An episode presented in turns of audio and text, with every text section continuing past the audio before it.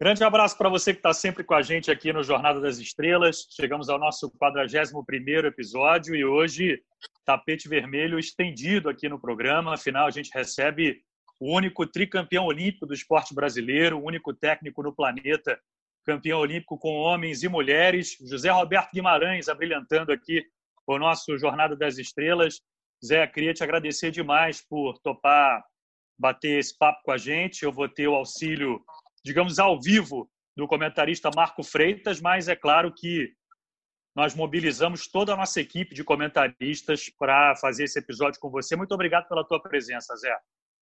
Bom, Bruno, primeiro é um prazer grande estar falando com todos vocês, estar com você aqui, estar com o Marquinhos, com todo mundo. É sempre um grande prazer, principalmente estar falando sobre voleibol, sobre tudo, todos os acontecimentos né, do voleibol, principalmente esse ano, que era um ano de muita expectativa, um ano que se esperava uma grande Olimpíada é, e que não foi realizado, e a expectativa para o próximo ano. Então, tem muita coisa para a gente falar, muita coisa para a gente discutir, e, e, como sempre, é um grande aprendizado sempre. É isso, Zé. Então a gente começa com a pergunta do teu capitão lá de Barcelona 92, capitão Carlão, mandou uma pergunta para você que é exatamente sobre isso. É uma pergunta até bastante abrangente do Carlão sobre esse ano de 2020 tão complicado, não só para a seleção brasileira, né, mas para todas as seleções envolvidas nos Jogos Olímpicos. Então, Carlão mandou essa pergunta aqui para você. É um prazer, mais uma vez, estar participando desse podcast, dessa vez muito especial, o tricampeão olímpico José Roberto Guimarães. Zé, queria saber de você porque já li algumas entrevistas que após essa Olimpíada você sai fora da seleção feminina. Qual é a tua expectativa para essa tua última Olimpíada? É, o que você está pensando? Obviamente, já com a data adiada, né, já, já vamos para 2021, todos esses problemas que estão ocorrendo no mundo, é, o que, que você está pensando? É, o que você espera de Tóquio para a seleção feminina. Foi prejudicial? Não foi esse tempo que você parou? Você acha que vai ser mais fácil preparar a seleção feminina, recuperar algumas atletas? É, é, enfim, tudo aquilo que você está pensando. Obviamente que vai ser uma Olimpíada especial, né? vai ser a última que você, a princípio, já declarou que vai estar à frente da seleção feminina. Bom, tem vários, vários aspectos aí.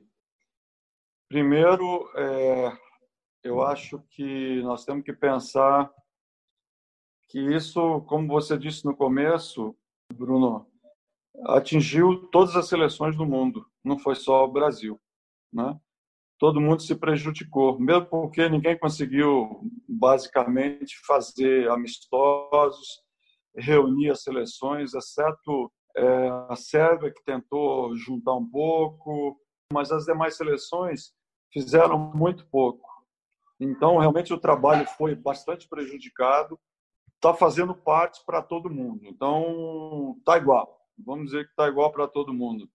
Acho que o Brasil, como eu disse anteriormente, algumas jogadoras tinham previsão, é, tinham se planejado é, pós-Olimpíada engravidar, se tornarem mães, e isso ainda é uma decisão a ser tomada, estão vendo que é o que vai ser possível ou não, mesmo porque não é uma coisa que se decide da noite para o dia, né? não é um ano que elas vão ter que esperar mais. Mas eu acho que o Brasil, como eu disse, tem time para jogar de igual para igual com qualquer seleção do planeta. Eu acho que a gente tem uma, uma, um bom time. Se a gente conseguir juntar todas as jogadoras que a gente imagina, sem ninguém se machucar, com uma boa preparação, eu acho que a gente consegue fazer uma grande seleção. Nós não caímos no, no, no grupo mais difícil. Eu sempre gostei de cair no grupo mais difícil. Eu acho que ou você passa ou você fica pelo caminho. Haja vista o que aconteceu no Rio de Janeiro. Mas aí, Bruno, fica aquela coisa assim: o Japão e a Coreia foram terceiro e quartos colocados na Olimpíada de Londres. Olha como é a vida, né? Já no Rio de Janeiro, elas não estavam tão bem. Agora, não se sabe como é que elas vão estar em Tóquio. Espero que elas estejam muito bem, assim como a República Dominicana e assim como a Sérvia. E assim pode ser um grupo bastante difícil o nosso. Né? Deixa, e, e deixa nós... eu só te interromper, Zé, porque é exatamente sobre esse assunto que o capitão Nauber fala. Vou reproduzir aqui a pergunta dele, só para a gente poder colocar uhum. o Nauber nesse papo também. Vamos lá. Zé, a gente sabe né, que o sistema de disputa da Olimpíada é, tem dois grupos, e na maioria das vezes né, tem um grupo que fica bem mais forte do que o outro. Eu, como comentarista, tenho falado insistentemente nisso, inclusive vendo estatísticas né, desde que esse sistema foi adotado no feminino e no masculino, na maioria das vezes, os medalhistas olímpicos saem do grupo mais forte. Não pode ser uma coincidência. Infelizmente, o Brasil, na minha opinião, né, em Tóquio 2020, é, caiu no grupo mais fraco, da mesma maneira que foi na Rio 2016. É, você sabendo disso, você concorda com isso e sabendo disso, como que você vai trabalhar, né? Porque, mais uma vez, eu falo, não tem ninguém que conhece melhor o caminho do Ouro Olímpico como você. E para que o time chegue forte mentalmente, chegue preparado para o jogo de quartas de final, que é o jogo, na minha opinião, mais importante da Olimpíada. Que é aquele que, se você vencer, você está na briga das medalhas, se você perder, vai para casa sem nada. Beleza? Essa é a minha pergunta. Valeu, Zé. Grande abraço, sorte. Vamos com tudo aí.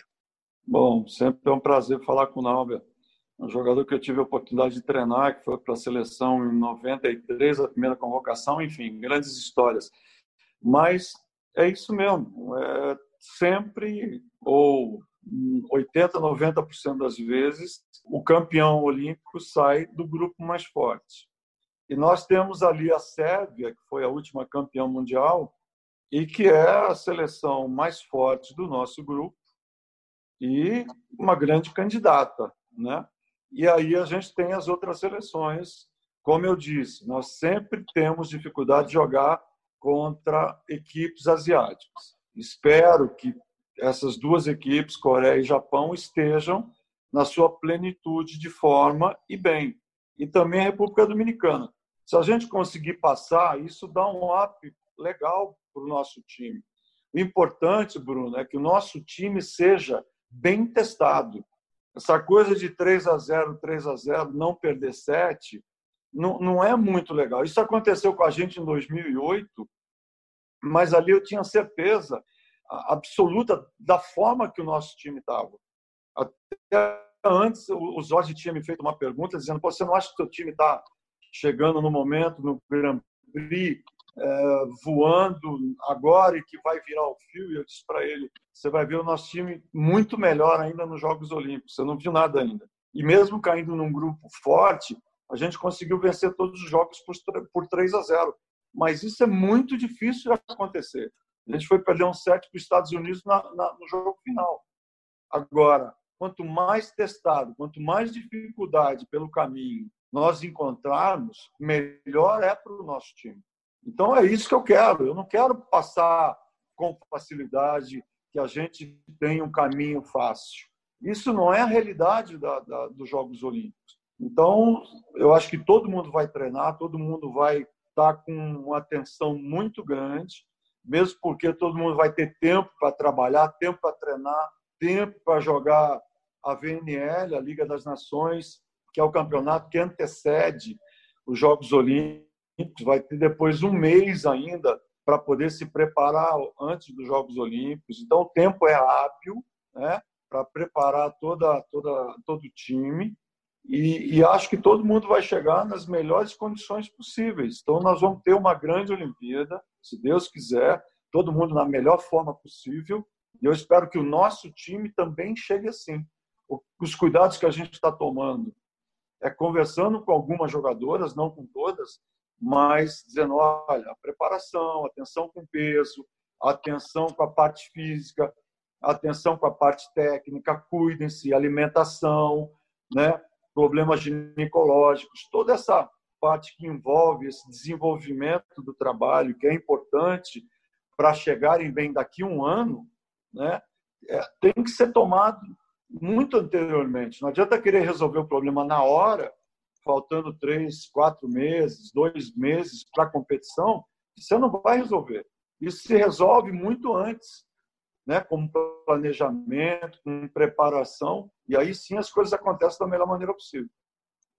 Eu queria agradecer aos nossos capitães, né, Carlão e Nalber, por terem mandado as perguntas para você. E agradecer também a você, né, Marco Freitas, mais uma vez aqui comigo.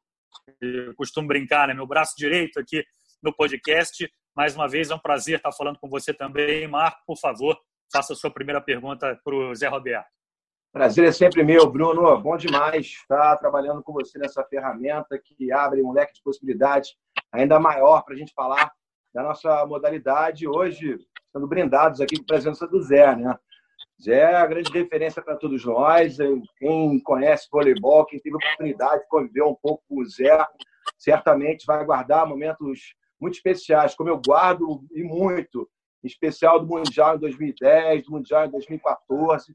A gente teve a oportunidade de ficar um pouquinho mais próximo, os Jogos Olímpicos é mais complicado, fica mais distante, mas aqueles mundiais, em bons momentos, momentos não tão bons, eu aprendi muito conversando com o Zé naqueles bastidores ali. E a gente entende um pouco convivendo mais com ele, porque as coisas acontecem da forma que acontecem para ele. Ô Zé, é, mais uma vez, um prazer estar falando com você.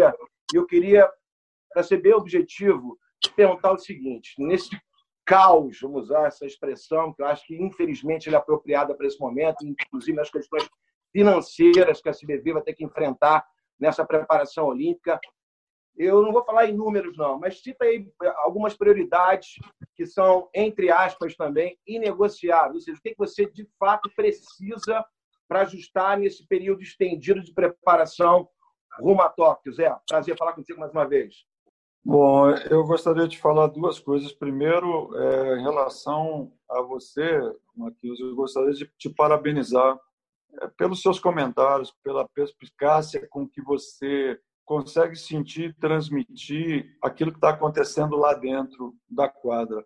A percepção do jogo que você tem, a ideia do que está acontecendo e, e, e, a sensibilidade que você tem em relação à equipe, em relação aos treinadores, em relação à estratégia do jogo, do que está acontecendo naquele momento, é, é muito importante que você passa e da forma como você passa. Então, eu gostaria de te parabenizar pessoalmente.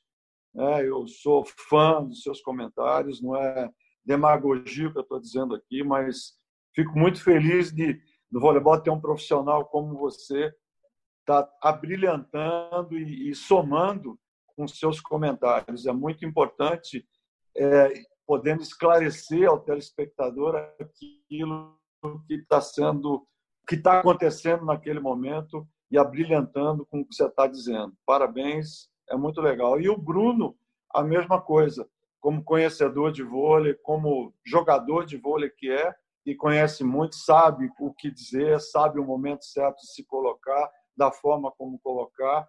Então é muito legal. Eu acho que o nosso esporte ganha muito com isso. Críticas fazem parte do contexto. Isso aí a gente entende e aprende com elas. É muito importante, né? Isso nós somos profissionais e a gente aprende muito quando a gente ouve e mesmo agora nessas reprises que eu tenho visto e acompanhado cotidianamente, eu tenho visto tanta coisa bacana, tanta coisa que pode ser melhorada, tanta coisa que, que é, tantos ajustes que a gente tem que melhorar para frente, né? Então, é muito legal. Esses revivals aí estão sendo muito legais da gente poder presenciar e rever. Então, parabéns. O que eu acho é que a gente já tem um planejamento em curso e a visão que a gente tem, Marquinhos, é, é assim, o investimento na preparação física ele tem que ser muito forte. Primeiro, né? esses cuidados físicos, eu estou trabalhando todos os dias aqui em Barueri com a Natália. Então, eu estou vendo a preocupação que ela está tendo daqui duas ou três semanas. Ela vai estar tá indo para a Rússia, ela está aguardando o visto chegar. Então, a gente está tendo todo o cuidado com ela, todo um protocolo especial de treinamento, mas como só ela está trabalhando com bola, nesse caso, esse protocolo está funcionando muito bem. E aí a gente está tendo um cuidado muito grande na recuperação física dela, na resposta física que ela está dando, está treinando sem bandagem nenhuma.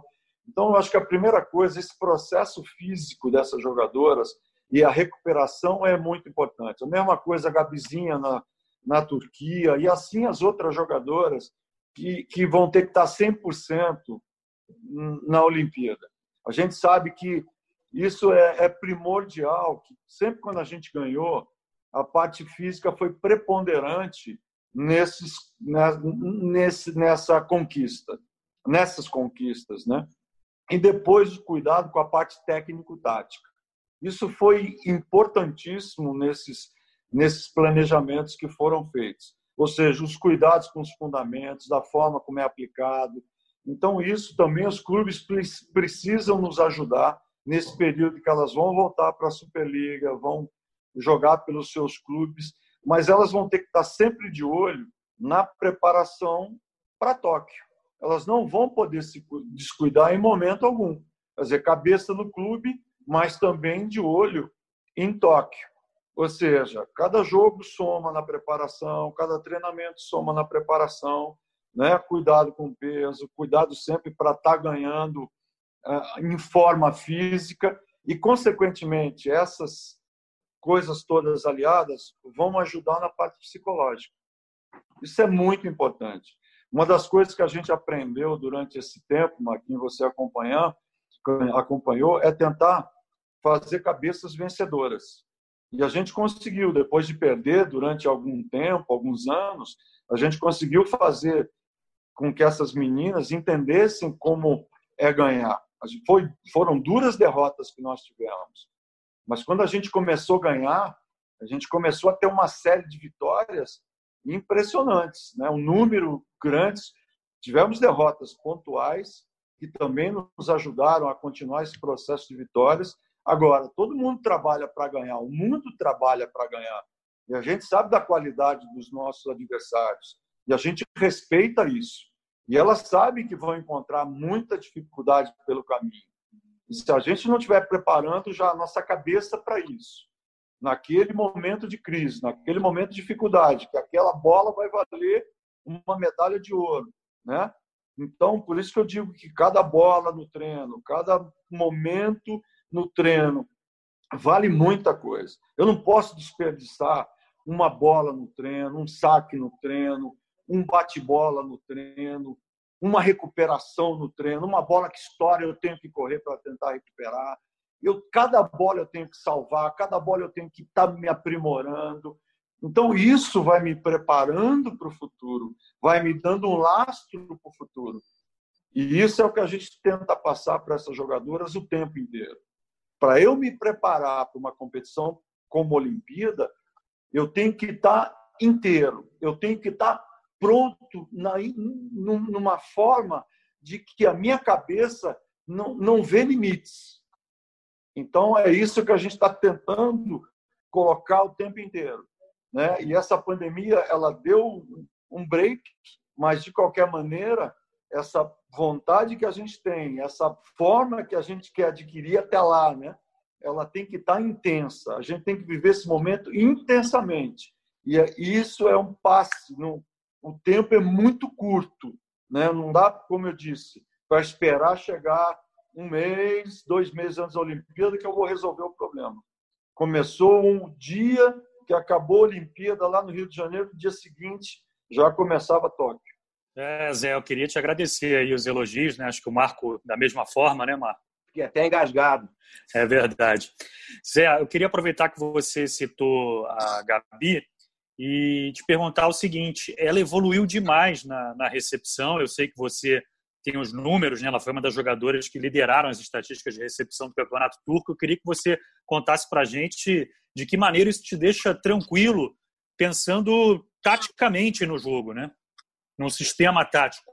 Não, claro. A Gabi, a gente sabe que não é uma jogadora grande, lógico, tem 1,79m, 1,80m. Uma jogadora que sai bem do chão, mas hoje é uma jogadora é, a nível internacional que é, para mim, a melhor em recepção do mundo. Né? Hoje, para ter uma ideia, conversando com Giovanni, estatísticas do, do campeonato turco, ela bateu 90% de recepção. Quer dizer, é um número extremamente alto. Ele ficou impressionado com, com o que ela apresentou. E eu disse, Giovanni, é isso. Ela é realmente muito regular, ela é impressionante nesse fundamento. E isso dá um, um handicap para o nosso time, que joga com muita velocidade, que é o, o nosso jogo. Né? Nós não jogamos com bola alta e nem gostamos. Nosso jogo é um jogo que imprime velocidade, que as jogadoras precisam dessa velocidade para poder até surpreender. E isso é fundamental que a, jogadora, que a levantadora receba com passe na mão. Então, ela hoje é uma jogadora extremamente importante, porque com esse fundamento chegando bem, é meio caminho andado por ponto ser realizado, principalmente no side-out hoje, que é, é meio caminho andado para se vencer um jogo, né, Bruno? Então, o Gabi hoje, para mim, sem sombra de dúvida, é uma das titulares da seleção nacional. E aí, só, só explicando rapidamente, Giovanni é o Giovanni Guidetti, o italiano que é o treinador da Gabi lá no Exato. voleibol turco. Antes de devolver, exatamente, antes de devolver a palavra para o Marco, para que ele possa te fazer mais uma pergunta, Zé, uma curiosidade que eu tenho, até acompanhando outras entrevistas suas nesse período de pandemia, é, eu queria saber com quais jogadoras você pôde ter um contato mais próximo, uma conversa. Você já citou a Natália, já citou a Gabi, mas você conseguiu conversar com outras jogadoras? Eu sei que você tinha uma intenção de fazer uma convocação agora, dia 13 de julho. Com, com, com quais jogadoras você teve uma conversa mais próxima? Bruno, aí é uma coisa que você vai me apertar e eu não vou ficar falando muito. Quem não foi, que eu não tive contato, vai dizer, pô, mas ele não teve contato comigo, não sei o que e tal. Então, eu tive oportunidade, porque até tiveram aqui. Eu tive um contato com a Thaísa, né, mais de perto. A Thaísa tem treinado muito, mas vou me limitar a isso, tá? Acho que não, não vou falar muito nesse sentido, até porque a ideia, na realidade, era a gente convocar no dia 13 de julho ter um, uma convocação no dia 13, se reunir no dia 13, melhor dizendo. É, nós íamos ter que passar três dias no Rio de Janeiro, é, no hotel de quarentena, para poder depois irmos para Saquarema, mas nós achamos por bem não, não fazê-lo, até por não colocar ninguém em risco. Né?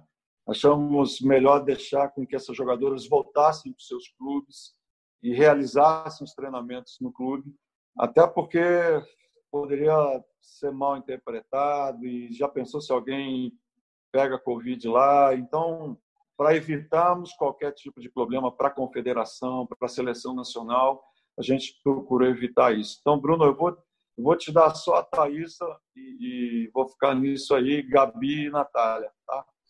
Não, tudo bem. E a Thaisa foi uma, uma das entrevistadas aqui do podcast ela falou com muito carinho daquele período pós-lesão, de como a ajuda que você deu a ela foi fundamental para que ela se recuperasse e voltasse a jogar no nível que ela vem atuando, né? Foi uma unanimidade aqui entre os comentaristas, foi a melhor jogadora dessa última edição da Superliga e eu queria aproveitar que eu estou aqui na tua presença e e te trazer esse relato, porque foi realmente emocionante ouvir a Thaisa falar da ajuda que você deu para ela naquele período. Vai lá, Marco Freitas, mais uma pergunta para o Zé, por favor. Ainda no clima da emoção aí, Zé, obrigado pelas palavras. Tem alguém no voleibol brasileiro que não precisa pagiar ninguém, esse alguém é você, então eu levo com muito carinho as suas palavras, você sabe do respeito que eu tenho por você. Muito obrigado. Ô Zé, olha só, sendo objetivo assim, na questão das 12 jogadoras, né? Que a Olimpíada tem essa crueldade com o treinador, né? Ainda é torna mais difícil a sua vida. Muitas vezes são cortes Exato. traumáticos, mas que a gente, Exato. como treinador, entende ainda mais. Exato. O que eu procuro fazer um pouco é tentar humanizar a figura do treinador, porque ele só pode levar 12 e alguém vai ficar chateado, não tem jeito.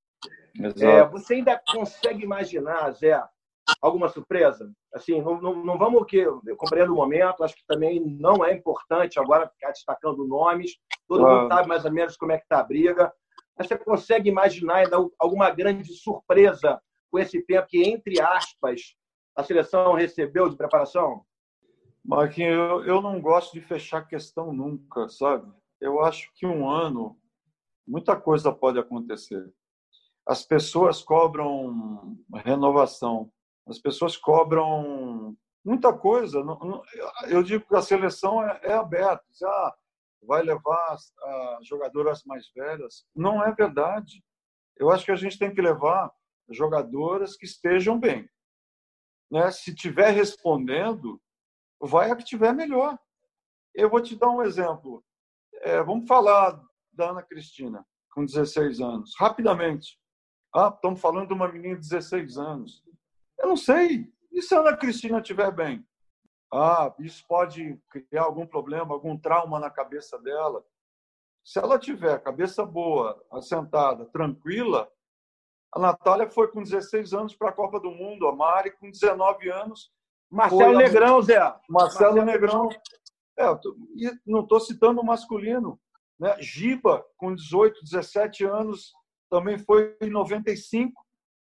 Entendeu? Então, tanta coisa já aconteceu e pouca gente sabe. Né?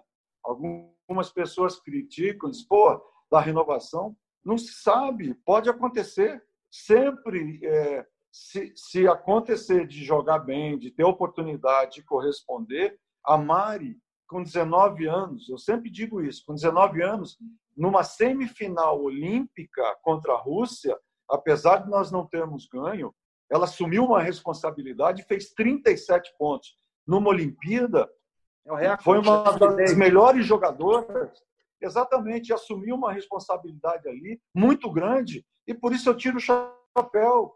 E sendo depois uma das melhores jogadoras, a Mari contra a China em 2008, fez uma partida na semifinal esplendorosa e, e arrebentou o jogo. Entendeu? Então tem muita coisa que, que acontece, não é importa a idade. Entendeu? Se ela estiver bem, ela pode ter chance. Basta jogar. Agora, tem que ter personalidade, tem que segurar o rojão, que não adianta uma coisa assim. Eu sempre falo, mas você sabe tão bem quanto eu, você foi técnico, você foi vice-campeão olímpico, medalha de prata, né? Você tem história, tem jogadora que quando veste a camisa da seleção brasileira é outra jogadora. Joga bem, tem jogadora que joga até 20 pontos, tem jogadora que joga depois dos 20. Tem jogadora que joga na Superliga. É Veste isso. a camisa da seleção brasileira, não joga. Nível internacional é outro nível. Quando a coisa, o sarrafo aumenta, não joga. Então, isso a gente só vai detectar quando a coisa aperta e você está jogando lá fora. Então, muita gente fala de fora e não acompanha treinamento, não acompanha jogos, não está ali no banco para ver a hora que aperta, como é que a jogadora reage, como é que quando ela começa a soprar, quando ela começa segura aí, tá assim, você começa a olhar para ela e diz assim, e agora? Quem é que vai segurar isso? Então ali você começa a sentir a jogadora. Você sabe quem está bem, quem está puxando, quem está pedindo bola, quem não está fugindo do jogo, quem tem a responsabilidade e, pega a coisa e vai para frente. Então, tem muita coisa. Tem jogadora que foi endeusado e nunca ganhou nada. Então, tem muita coisa ali. Entendeu? Quando se fala, o único, o único jogador no mundo que eu digo assim, pô, esse cara foi um dos melhores jogadores para mim do mundo e não ganhou o mundial e que eu perdoo ele foi o Zico, único. belíssima observação, belíssima, adorei, muito bom. Zé, nesse quesito surpresa, poxa, lá vou eu mais uma pergunta aqui difícil. Te pergunto sobre a Rosa Maria, Zé. Te surpreendeu que ela aprontou lá na Itália, uma jogadora que volta, digamos assim, para o teu radar, ou ela nunca saiu? Queria te ouvir um pouquinho sobre a Rosa. Não, a Rosa nunca saiu, Bruno. A Rosa nunca saiu. A Rosa foi uma jogadora que a gente investiu. Aí as más línguas, pô, mudou ela de posição. Quando, quando você dá essa incumbência para a jogadora, para ela adquirir essa possibilidade de passar, para ela conseguir fazer mais uma função, é para o bem dela, não é para o mal dela. Ela pode melhorar, ela pode fazer as duas coisas. Para uma seleção brasileira, isso conta. Quanto menos posições a jogadora faz, menos possibilidades ela tem. Será que o pessoal não, não pensa. Principalmente na Olimpíada, né, Zé? Principalmente na Olimpíada, que tem que levar menos jogadoras, né? Então, se ela tem qualidade no passe, se ela pode fazer mais uma posição, ela pode ajudar ali. Então, que seja um passe, dois passes, um, um sete, meio sete. Muitas vezes, vocês sabem, a gente leva a jogadora para fazer um bloqueio. Muitas outro dia eu estava falando com a Natália, falei, Natália, você perde o momento na, contra, contra a China na Olimpíada de 2008, você entrou e você jogou o tie break, você se esquece disso. E as pessoas falam que você foi para passear, só que você entrou no 4 a 2 do, do, do jogo contra a China, que nós precisávamos ganhar aquele jogo, senão nós, ficamos, nós ficaríamos fora, e você segurou, ajudou a ganhar o tie break. Você 2012, Zé, 2012 para 2008, 2012. 2012, 2012, desculpa, errei o ano. 2012, ela entrou no tabu puxem o jogo, que ela tenha feito um bloqueio, que ela tenha feito um ataque. Bom, vamos voltar a Rosa Maria. Então, a Rosa entrou para passar, fez, errava, acertava e tal, mas ela ganha mais um fundamento. Não fica ali na saída ela também tem condições de fazer a saída. A Mari também fez isso. Nós precisávamos da Mari em 2008 fazendo a função na posição 4, porque era um bloqueio importante. Ela, eu, tinha, eu precisava, nós precisávamos, não eu, mas a seleção brasileira precisava de uma jogadora como a Mari na posição 4, com o bloqueio que ela tinha, com o ataque que ela tinha, é uma jogadora que batia qualquer tipo de bola. E seria um absurdo colocar a Mari no banco naquele momento por causa da Sheila, ou a Sheila no banco por causa da Mari. Então vamos armar com as duas juntas, vamos ver como é que está, se dá para encaixar. A Rosa Maria tem qualidade no passe também. Então ela cria mais chances tendo o outro fundamento. Agora, fica mais difícil a briga para ela só como oposta. Mas é uma jogadora inteligente, é uma jogadora privilegiada de físico. Então, ela está na briga, está no radar, Bruno, não tem a menor dúvida. Acho que a ida dela para a Itália foi importante. É uma jogadora que vai para cima, uma jogadora que tem personalidade, não tem dúvida nenhuma disso. E, e ela resolveu pedir dispensa em 2017, não, 19 ela resolveu ficar fora por problemas pessoais. Conversei muito com a Rosa, entendeu? Mas foi uma escolha dela. Então, mas nunca saiu do radar. Ela é boa jogadora, é uma jogadora que eu confio muito e gosto muito.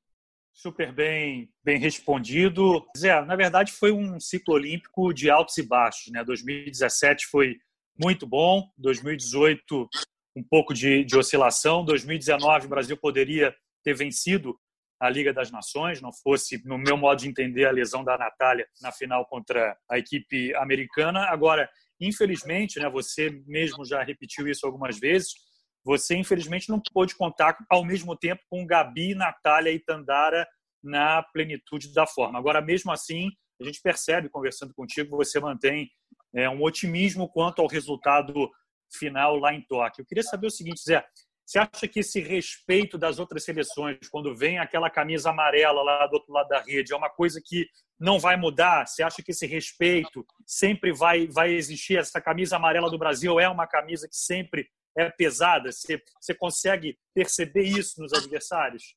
Eu acho, Bruno, isso aí não, é, não, não muda. Não é? Isso aí eles sabem que quando vão jogar contra a seleção brasileira, eles sabem que diante deles vai ter uma seleção aguerrida, vai ter uma seleção que vai lutar até o último ponto. Né? Sempre vai ser assim. Uma vez jogando contra o Giovanni, ele disse assim, no torneio de Montreux, ele falou assim: você aprendi mais uma hoje. Né? Nós tínhamos perdido para a Turquia de 3 a 2. Eu falei, Giovanni, o que você aprendeu? Ele falou, você não desiste nunca. Eu falei, Giovanni, essa é a tônica do nosso time é não desistir nunca. Nós não podemos desistir nunca. Nós treinamos para isso o tempo inteiro. A gente pode perder, mas nós temos que lutar até o final. Nosso treino é para isso. Então, é, eles sabem que nós vamos brigar. Perder, vai perder, ganhar, vai ganhar. Mas eu acho que eles sabem que do outro lado vai ter gente brigando o tempo inteiro. Então, você falou dessas três jogadoras. Nós não temos jogadoras, Bruno, para esbanjar, para dizer, ah, hoje nós vamos jogar com fulano, Beltrano, vai dar... Não é assim. Nós não temos um contingente de jogadoras que a gente possa né, dizer assim, ah, não, tá tranquilo. Não é. Essas três jogadoras hoje são muito importantes. São pilares hoje de uma seleção nacional. E tem outras jogadoras que estão brigando pela posição para ajudar nesse contexto. Né? Não vou citar outros nomes, mas sempre citei esses três. Só que em 2017 a gente não pôde contar com a Gabi em momento nenhum. Ela estava voltando de operação. Em 2018, a Natália se machucou. E aí nós contamos com Gabi e a, e a Tandara. Né? Depois aí tentamos recuperar a Garay no último momento, para o Mundial, acabou não dando certo. Aí teve o um episódio lá também na não classificação no Mundial. Enfim, mas aí é um outro capítulo que um dia a gente vai falar sobre isso. Depois no ano passado, nós estávamos indo bem, ainda sem a Tandara, no, na, na, Liga das Nações 2019. Jogo contra os Estados Unidos, a Natália se machucou. Mas a minha preocupação, na realidade, era manter a, a Tandara treinando no Brasil, para ela poder ir para as finais da Liga, porque a minha preocupação não era a Liga das Nações, era a classificação no pré-olímpico no Brasil, que era o campeonato principal da gente. E aí o que, que acontece? A Tandara treinando no Brasil se machuca, tem o estiramento no abdômen, e nós, isso nós estamos fora, nós estamos na liga. Aí a Natália tem o problema do, do, do estiramento da panturrilha, jogando contra os Estados Unidos no segundo set. E aí você imagina como é que fica a nossa cabeça, né? Com pré-olímpico em seguida, com pré-olímpico em casa. E se o time do Brasil não, não se classifica? Nós tivemos só alguns pontos conseguindo jogar com as três juntas em, em, Uberlândia. E, e, quase ganhando de 2 a 0. A, a República Dominicana empata 2 a 2 e a gente conseguiu ganhar o tie-break de uma forma até mais tranquila. Mas Betânia de la Cruz jogando muito, Martini jogando muito, e foi extremamente complicado o aquele, aquele pré-olímpico. Então, eu acredito que se as três estiverem muito bem, numa plenitude de forma, por isso que eu falo da forma física, né, se elas não se contundirem, não se machucarem, eu acho que nós vamos ter três grandes jogadoras em três posições muito boas. E a outra que eu reputo e que eu gostaria muito que ela tivesse numa plenitude de forma, que eu sei que a gente conseguiu recuperar e o Minas conseguiu dar a ela um, um, né, que ela fez um campeonato maravilhoso, sendo a melhor jogadora da Superliga foi a Thaís. Então, Bruno, você tem quatro jogadoras aí, eu acho que a seleção estaria bem servida nesse momento. E tomara, né, Marco, que as quatro estejam em forma lá em Tóquio no ano que vem. Mais uma pergunta tua, amigo, por favor. É, é, é, Ô, Bruno, eu estou te dando muita dica aí, hein, Bruno? tá mesmo, Zé, tá mesmo. A gente que se vire para juntar as pecinhas depois, né? É, para montar esse quebra-cabeça, né, Mar? Bom, mas é o seguinte, Zé, eu também nessa linha de raciocínio aí, acho super é, importante, né? Esse momento da, da, da Gabizinha lá fora, e essa consciência que a gente não vai poder ficar fazendo uma analogia com o UFC, trocando soco com a Evonu, com a Boscovic, essas jogadoras com esse tipo de característica que a gente não tem aqui no momento. Então, acho que o caminho realmente é essa consistência de jogo, esse passe mais no lugar, uma intensidade maior, uma variação de jogadas. E você tem, com essas jogadoras citadas aí, realmente muitas possibilidades disso acontecer, né? e vejo também que você vai ter uma dor de cabeça daquelas para as centrais, né, cara? Eu acho que é, são duas posições que, que você vai ter que ter, mais do que nunca, o seu talento apurado para tomar decisões, que é central e levantadora. Diferentemente de ponteiras e opostas, que acho que as dúvidas devem ser mais, devem ser mais claras. É, as outras, é, para levantadoras e centrais, eu acho que tem até um excesso ali nesse momento. O importante vai ser administrar as questões físicas dessas possíveis jogadoras. Mas, na minha opinião, para ponteira e para oposta, especialmente para as reservas, digamos assim, que eu acho que a gente vai ter que encontrar um caminho mais claro. Raciocínio mais ou menos por aí? É, eu acho que tem, tem muitas coisas que a gente tem que ver ainda, mas é sempre uma. Primeiro que você falou das 12, né? Infelizmente a gente tem que levar 12 não 14. Eu acho que isso é uma coisa que tem que mudar urgente, porque a gente joga todos os campeonatos com 14, né? E chega no momento dos Jogos Olímpicos, que é o mais sublime, o mais que todo mundo aguarda, o mais sonhado, né? Descaracteriza o jogo. Descaracteriza tudo porque normalmente você leva um para cada, uma reserva para cada posição. E aí você tem que cortar exatamente e, e muitas vezes ajustar daqui, ajustar de lá e levar coringas para poder adequar o teu time. Mas enfim, eu acho que essas posições que você falou de levantadora, centrais, eu acho que vai ser uma briga boa. E não vamos falar em nomes, eu acho que o Brasil tem boas jogadoras nessa posição. E acho que a briga está aberta. Eu acho que temos aí a Superliga para acompanhar, temos acompanhado todos esses anos aí, as jogadoras tiveram oportunidade, algumas não quiseram servir a seleção brasileira durante esse ciclo olímpico por um ou outro motivo, umas tiveram mais possibilidades. Então, é, vamos ver. Eu acho que está tudo em aberto, mas é lógico que são posições muito importantes. A levantadora tem que ter muita personalidade para tocar um time desse, principalmente jogar nesse nível. Né? A gente sabe do requisito que é jogar uma Olimpíada e da personalidade que tem que ter para tocar um, uma competição como essa, de, de, da cabeça que tem que ter, da, porque a cobrança é muito grande.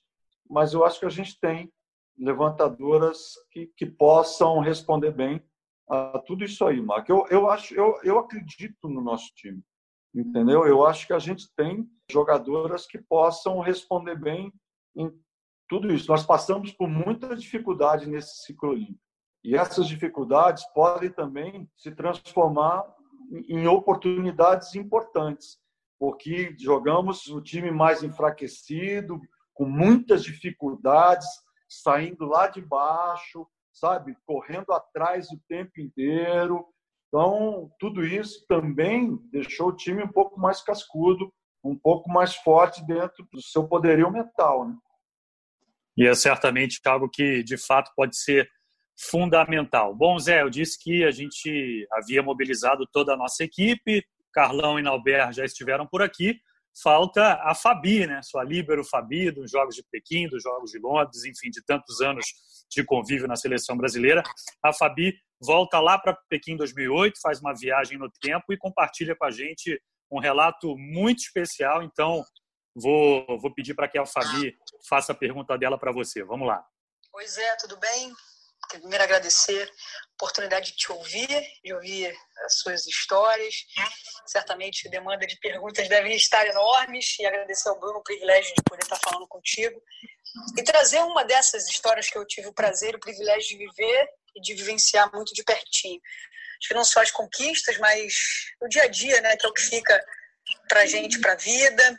Depois do voleibol, a gente relembrar esses momentos são muito bacanas. Eu queria trazer aqui uma dessas que eu vivenciei, que foi nos Jogos Olímpicos de Pequim, em 2008, e que poucas vezes a gente falou sobre isso, mas que o Zé é cheio de manias, todos nós sabemos, né? Superstições, que eu acho que agora já nem tem tantas assim, e parece que já não é mais uh, uma das suas características.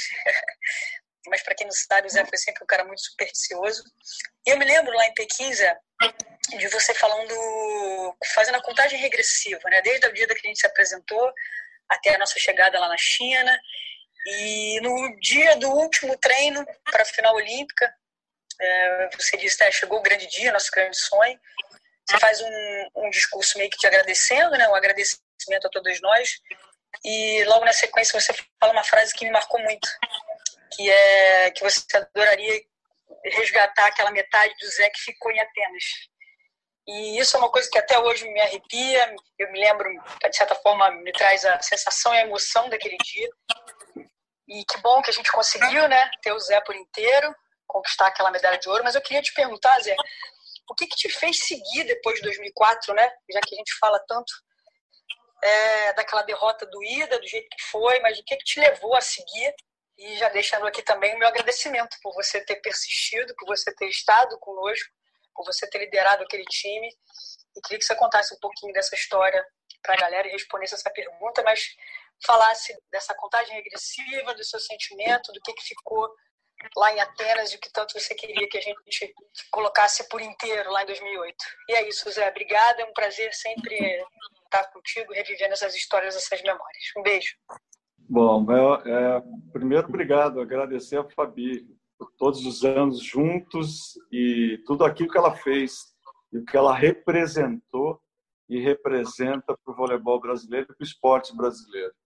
Bom, Fabi, o que me, me levou primeiro minha família.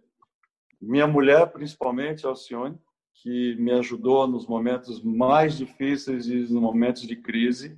Segundo, eu tinha que encontrar respostas para aquelas cinco bolas que não caíram. Eu tinha que entender por que, que a gente não conseguiu derrubar as cinco bolas. E eu tinha que resgatar metade de mim. Quando eu estava trabalhando no, no time do Bradesco, naquele ano e nós tínhamos sido campeões brasileiros. E um dos diretores do Bradesco veio conversar comigo e me disse: você vai ter que optar.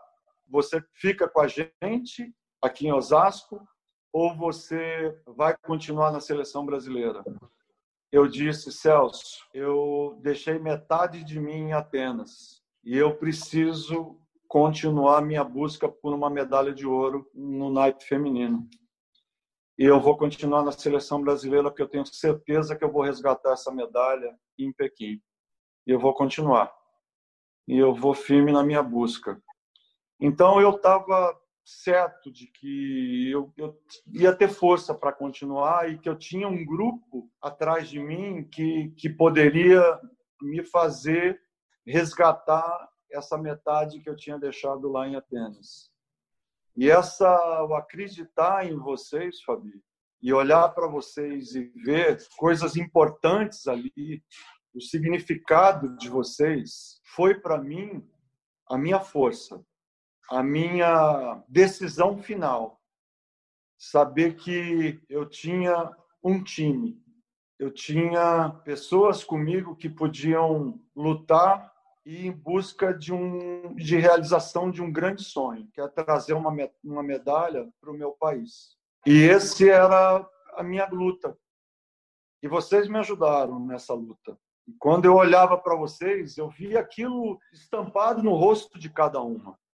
Por todas as dificuldades que a gente passou, pelas derrotas que nós passamos, eu tinha certeza absoluta que aquele time tinha algo a mais e esse algo a mais a gente veio, deu a resposta em 2008, com, com um voleibol maravilhoso que vocês jogaram, que vocês mostraram para o mundo e que acabou assombrando o mundo. Aquilo é grupo, aquilo é coração, aquilo é foco, aquilo é a realização de um sonho. E quando você vê um grupo daquela maneira, nada mais é o significado de que de um resgate. Então, eu só tenho a agradecer. O meu sentimento para com vocês é de gratidão. Eu só tenho que dizer muito obrigado por vocês terem me ajudado a, a buscar esse, essa outra metade. Poxa, é emocionante essa resposta, hein, Marco? Uau, que isso. É impressionante, né? As coisas de fato não acontecem por acaso. O Zé tem uma leitura sobre os Jogos Olímpicos que eu acho maravilhosa que mais ou menos é assim, né? De tudo que ele apontou, de todas as nossas necessidades, se o Brasil cumprir, tudo tem que ser feito mesmo assim, está longe, está garantido o que vai acontecer naquelas duas semanas de Jogos Olímpicos. Né? Isso é muito marcante.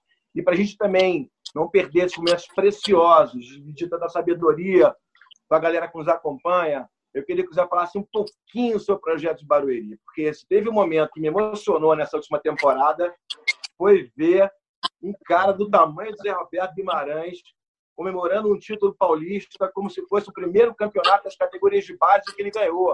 Foi bonito demais o envolvimento que ele tem, o quanto que ele deu dele para que esse projeto pudesse acontecer. Fala um pouquinho sobre isso para a gente, Zé, antes da gente terminar. E eu assino Olha, embaixo as palavras do Marco, viu, Zé? E queria te falar que eu tive o privilégio de narrar essa decisão do, do Campeonato Paulista e corroboro com tudo que o Marco acabou de dizer. Bom, primeiro agradeço vocês dois de novo. É, é, o projeto hoje ele passa por muitas dificuldades, dificuldades não só pela pandemia, mas é, é um projeto que surgiu do fato de, estar coordenando a base das seleções brasileiras e que algumas vezes eu escuto, ah, mas não, as jogadoras de base, tem muita gente da base vindo aí, muita gente boa. E esse projeto ele surgiu quando eu comecei, olha, mas da onde é aquela menina? Ah, veio da base de Barueri. Ah, veio da base de Barueri. E esse projeto tinha terminado. E aí eu comecei, fui na prefeitura e disse, pô, a gente tem que resgatar esse projeto. E aí comecei a, fizemos uma peneira, apareceram 462 meninas. E nisso, nesse projeto, volta a Tainara, que estava no projeto do Bradesco. Aí no ano seguinte voltou a Jaqueline, no outro ano voltou também a Diana, e a gente conseguiu resgatar esse ano, voltou a Quênia. Então, esse ano, a gente conseguiu resgatar muitas meninas que participaram do projeto de Barueri, que começaram nas categorias de base aqui e que estão hoje jogando no adulto. Então, nós temos jogadoras muito jovens, mas a gente quis fazer tipo um projeto que a Itália tem no Clube Itália. Trabalhar com jogadoras jovens, jogadoras que tenham talento e jogadoras que sejam promissoras para o futuro do voleibol brasileiro. Então a gente conseguiu resgatar algumas jogadoras importantes. A Lorene, por exemplo, fez um campeonato maravilhoso. Que ela continue na sua trajetória no time do Rio de Janeiro. A Juma também. Eu não tenho dúvida que vão. A própria Maiane, que jogou muito bem. Enfim, jogadoras que saíram do projeto esse ano, mas que estão em outros times mas a gente continua a nossa trajetória. O São Paulo reduziu o nosso budget desse ano, nós estamos lutando com muitas dificuldades. Então, quem estiver nos ouvindo e quiser ajudar o projeto, por favor, estamos abertos aí a conversações. Isso é um, é um espaço legal que vocês estão nos dando, porque nós estamos precisando aí para poder dar continuidade no projeto mas é um projeto lindo e que eu faço, eu tenho o maior orgulho de participar, orgulho de estar trabalhando, não ganho nada há quatro anos trabalhando dentro do projeto, não recebo um real sequer, né? Boto do meu bolso para poder ter esse projeto aqui, mas não importa. Eu acho que o importante é ter essas meninas trabalhando, o centro de treinamento que a gente tem aqui está à disposição delas elas estudam, treinam e, e fazem todo o seu aprimoramento dentro das categorias de base do adulto que a gente conseguiu montar. Então, agradecendo a vocês, meu muito obrigado. O projeto de Barueri está à disposição. Bom, Zé, a gente está chegando a quase uma hora de episódio. Eu tenho só mais uma pergunta para fazer para você, mas antes dessa pergunta, você citou essa situação das reprises né, que o Sport TV vem exibindo e eu tive, mais uma vez, o privilégio de poder narrar a decisão de Londres em 2012. E durante as minhas pesquisas, né, os meus estudos para a transmissão, eu anotei que você, após a conquista do bicampeonato olímpico, você foi fazer uma parte do caminho de Santiago de Compostela, como maneira de agradecimento pela conquista. Então, eu queria que você rapidamente compartilhasse com a gente como é que foi essa essa experiência antes de, de te fazer a última pergunta aqui para a gente poder encerrar, Zé. O Bruno, na realidade, eu fui duas vezes fazer o caminho de Santiago. A primeira vez quando nós ganhamos o campeonato, a Superliga, por, pelo time de Osasco, em 2003. E depois, que eu tinha prometido que eu ia fazer. Então, eu fiz 800 quilômetros. E depois, quando nós ganhamos o, o, a Olimpíada de 2012, Eu fui fazer novamente, mas eu fiz com a Alcione, é, com a minha mulher, mas eu fiz só 150 quilômetros. Não fiz ele por inteiro. Mas o caminho é uma coisa impressionante, né? Porque você tem várias coisas, é você com, com a natureza e várias coisas acontecem ali pelo caminho, encontra várias pessoas, você tem várias é, experiências importantes e que foram positivas para mim. Quer dizer, eu poderia ficar aqui mais uma hora contando coisas pelo caminho das experiências que eu tive, que foram muito legais, mas isso um dia a gente vai conversar, que eu acho que são, são coisas legais para eu te contar. Mas eu, eu repetiria o caminho se nós ganhássemos 2020 em Tóquio, sem sombra de dúvida, valeria a pena. 2021. 2021, é. E para a gente fechar, eu não sei, Marco, se você tem mais alguma, estou até me, me adiantando aqui, mas pelo tempo a gente precisa encerrar. Se você tiver mais alguma, fique à vontade. Toca, Bruno. Qualquer coisa a mais estraga. O programa está bom demais. Então, eu guardei essa pergunta para o final, Zé, porque a gente vê tudo que está acontecendo aí no mundo. Né? A gente, claro, está muito otimista quanto ao andamento da, das vacinas e de todas as pesquisas, enfim. Mas, deixa eu bater na madeira aqui, e se a gente não tiver Olimpíada ano que vem? É algo que já passou pela tua cabeça? Você permaneceria no comando da seleção para o ciclo de Paris 2024? Ô Bruno, vamos fazer o seguinte, não vai ter Olimpíada sim, Bruno. Eu passo todo dia na capela aqui no Sportville e peço e rezo muito para que tenha Olimpíada e que eu faça o caminho de Santiago de novo. Não, não, vai ter, vai ter. Vamos encontrar essa vacina. Tudo isso vai passar, vai dar tudo certo. Você vai ver que vai dar certo. A gente vai conseguir e vamos brigar por esse ouro aí, se Deus quiser. Tá bom, tudo bem. Vou me contentar com essa, com essa tua última tá. resposta e te agradecer demais por esse bate-papo. É, enfim, você citou gratidão, acho que a gente nunca vai conseguir ser grato o quanto você merece por tudo que você fez pelo nosso esporte e tenho certeza vai continuar fazendo. Queria te agradecer pela franqueza nas respostas, enfim, sempre sempre uma aula, Zé, sempre emocionante. Te agradecer muito pela tua disponibilidade de ficar aqui mais de, de uma hora respondendo as nossas perguntas. Viu? Um grande abraço, um abraço na tua família e, e que Papai do Céu continue obrigado. te protegendo e te iluminando. Zé, Amém. muito obrigado. Amém. Muito obrigado. Um prazer grande falar com vocês. Fiquem com Deus. Obrigado. Obrigado mais uma vez, Marco. Obrigado você, Bruno. Hoje foi muito especial. Obrigado, Zé. Obrigado pelas palavras. Obrigado, Paquinha.